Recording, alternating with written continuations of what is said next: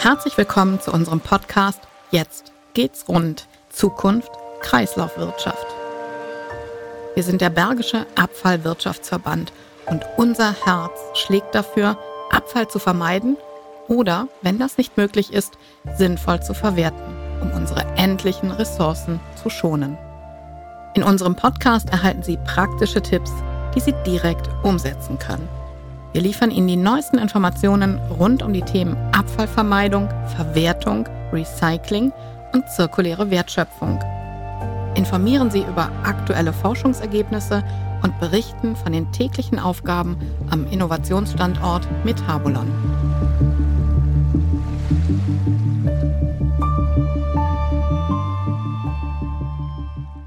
In der heutigen Folge spreche ich mit Monika Lichtinghagen-Wirz über das wichtige Thema Abfallvermeidung. Tipps dazu natürlich inklusive. Spannend sind auch die Auswirkungen des veränderten Konsumverhaltens auf die Abfallmengen während der Pandemie. Außerdem lernen wir den Zero Waste Club und den Tauschrausch kennen. Mein Name ist Anja Kuhn und ich spreche heute mit der Geschäftsführerin des Bergischen Abfallwirtschaftsverbandes, Monika Lichtinghagen-Wirz. Hallo, Frau Lichtinghagen-Wirz. Hallo, Frau Kuhn. Unser heutiges Thema ist die Abfallberatung. Und ich erinnere mich noch sehr gut an die Zeit, als wir nur eine einzige Mülltonne neben der Kellertür stehen hatten und da alles reinkam, was im Haushalt übrig blieb. Und ähm, diejenigen, die um uns herum einen eigenen Garten hatten, haben vielleicht kompostiert, aber das war schon alles. Und dann ging es plötzlich los. Dann gab es auf einmal den grünen Punkt und dann wurde in gelben Säcken gesammelt. Und dann standen die meisten plötzlich vor der Herausforderung, jetzt muss ich ja Müll trennen, wie geht denn das? Und dann kamen immer mehr Tonnen dazu. Bei uns jedenfalls ähm, stehen, glaube ich, vier verschiedene Tonnen. Und ähm, ja, plötzlich haben wir Müll getrennt. Wie war das in Ihrer Wahrnehmung? Frau Kuhn, Sie werden lachen. An die Zeit kann ich mich gut erinnern. Das war nämlich vor etwas über 30 Jahren.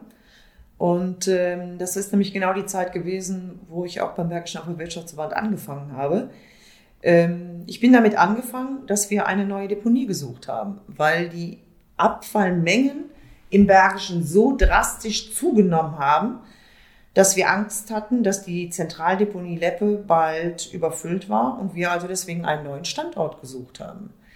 Ähm, zum Glück hat sich dann aber die Politik besonnen und äh, da die Situation im ganzen Bundesgebiet gleich war, hat man sich überlegt, dass man doch versuchen sollte, die Abfälle zu reduzieren. Und äh, der erste Schritt war die Papiertonne. Zunächst einmal wirklich die grüne Tonne eingeführt. Dann äh, kam der Gedanke, eben ähm, auch braune Tonnen einzuführen für die Bioabfälle. Und äh, dann kam, wie Sie das gerade schon sagten, ja, der grüne Punkt mit den gelben Tonnen und mit den, äh, mit den gelben Säcken. Aber zwischenzeitlich haben wir dann auch noch angefangen, Altkleider separat zu erfassen, Elektronikschrott äh, separat zu erfassen. Also uns wirklich das gesamte äh, Spektrum angeschaut, was man an Abfällen noch verwerten kann. Aber ganz, ganz vorne steht die Abfallvermeidung. Das ist der erste Schritt und äh, deswegen haben wir Anfang der 90er Jahre über 20 Abfallberater eingestellt, für jede Kommune einen, um diesen Trend einfach zu verankern. Ich glaube, die größte Herausforderung bei der Mülltrennung oder auch der Abfallvermeidung ist ja das Thema Gewohnheiten, oder? Dass wir ähm, unsere Gewohnheiten ändern müssen. Beim Einkaufen fängt es ja schon an. Und ähm, dann geht's weiter über die Trennung. Oder sehe ich das falsch? Das ist richtig. Aber der erste Schritt ist überhaupt Bewusstsein schaffen. Warum soll ich Abfall vermeiden?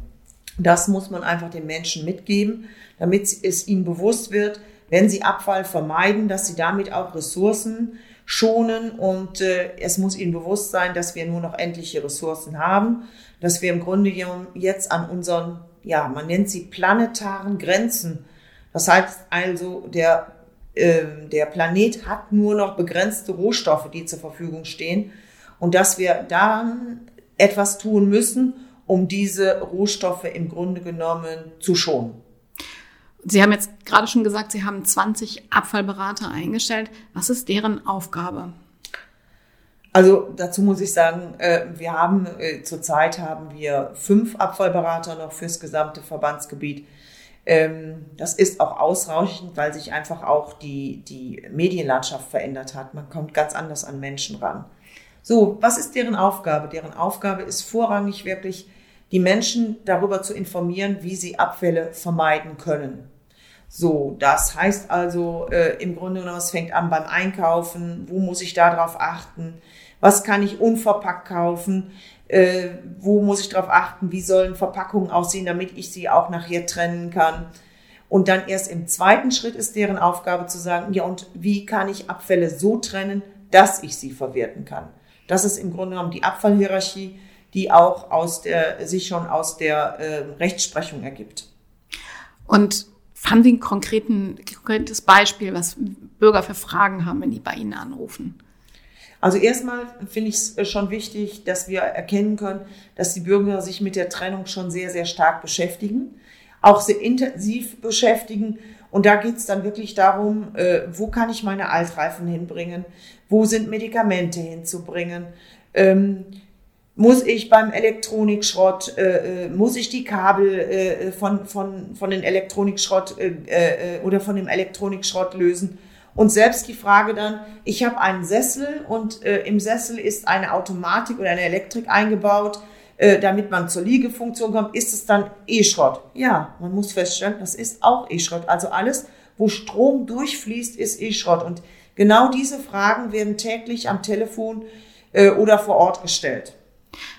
Das finde ich jetzt super spannend. Auf diese Idee wäre ich überhaupt gar nicht gekommen, dass ein Sessel mit so einem Antrieb tatsächlich E-Schrott ist. Ja. Deswegen auch einfach das, das Subsumierte, alles, wo Strom durchfließt, ist E-Schrott. Und dann geht es natürlich darum, wo bringe ich es dann hin? Wir haben eine große Palette an Containern ähm, ja übers Verbandsgebiet verteilt, aber da passt gerade rein der CD-Player oder die Kaffeemaschine. Wenn es dann größer wird, haben wir mittlerweile ähm, die Wertstoffhöfe, wo man es abgeben kann.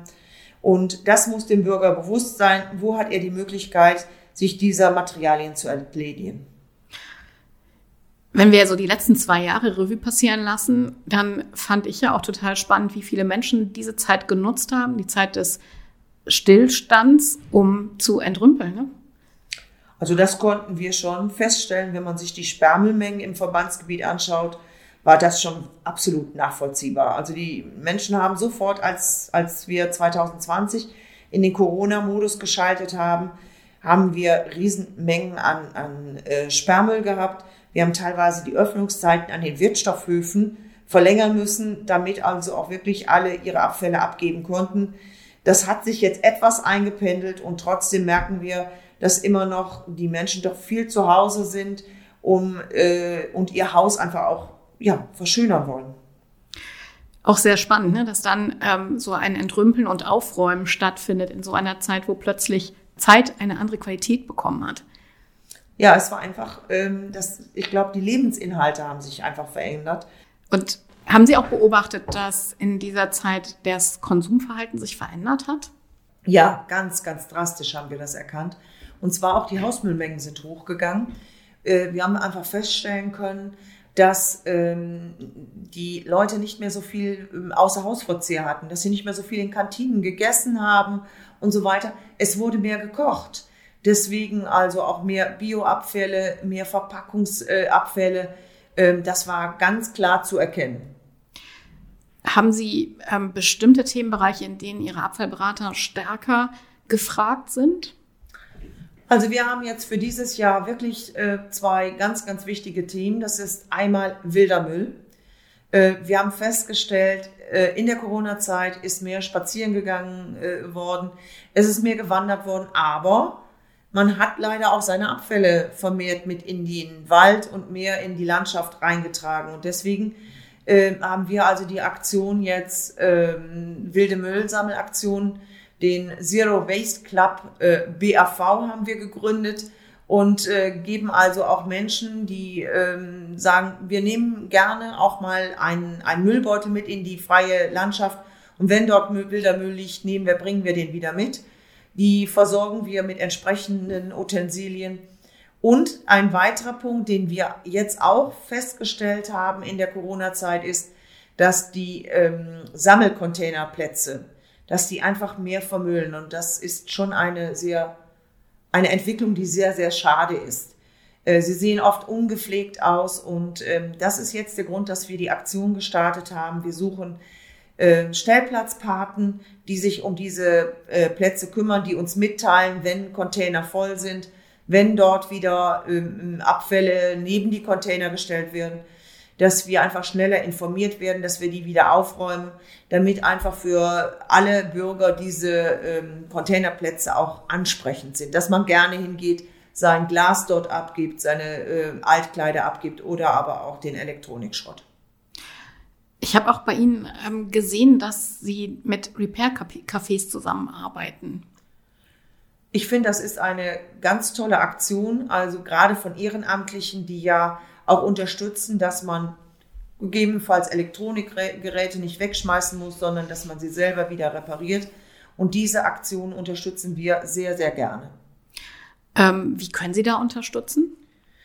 Also indem wir teilweise nehmen wir Elektronikschrottgeräte, die noch äh, reparabel sind, nehmen wir an, geben die wieder äh, an, an äh, die äh, Repair-Cafés ab. Ähm, wir werben für diese Repair-Cafés, weisen auf die hin, äh, wenn Anfragen kommen. Und ähm, wir schauen einfach, wenn Bedarf ist, wenn Sie Unterstützung äh, von uns brauchen, machen wir das gerne.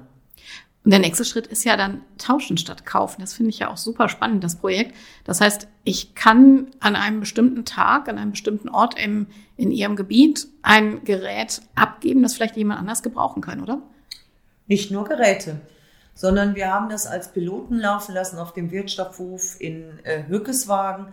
Das heißt, wenn Sie irgendetwas zu Hause haben, wo man sagt, eigentlich zum Wegwerfen zu schade, aber hm, ich habe es aber jetzt äh, mindestens fünf Jahre nicht gebraucht, dann kann man es abgeben bei uns. Ähm, und äh, wir packen es erstmal in einen, einen, einen Container, in einen äh, äh, Raum. Und irgendwann gibt es dann den großen Tauschrausch, dann räumen wir alles raus und jeder kann kommen, um zu schauen, ob man etwas davon benötigen kann. Und wenn es nur wirklich der, der Crepe-Automat ist, den, den man seit zehn Jahren nicht gebraucht hat, aber andere können ihn vielleicht brauchen, und äh, man wundert sich, oft kommen Sachen, die noch fertig eingepackt sind, die man irgendwann mal gekauft hat, so nach dem Motto, naja, ich könnte es ja mal brauchen. Ähm, das sind fertig eingepackte Sachen, die aber ein anderer vielleicht wirklich auch benötigt. Ja, ich glaube, da lassen wir uns oft verlocken, wenn ein neues Gerät auf den Markt kommt, dass man denkt, oh, das muss ich unbedingt haben. Und dann merken wir, oh nee, passt gar nicht so.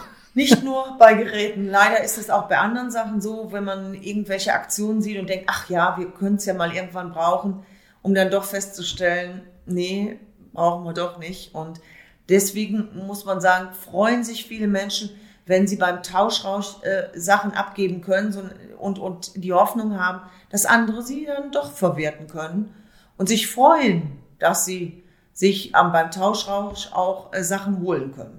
Ist das dann kostenlos? Ja, ist vollkommen kostenlos.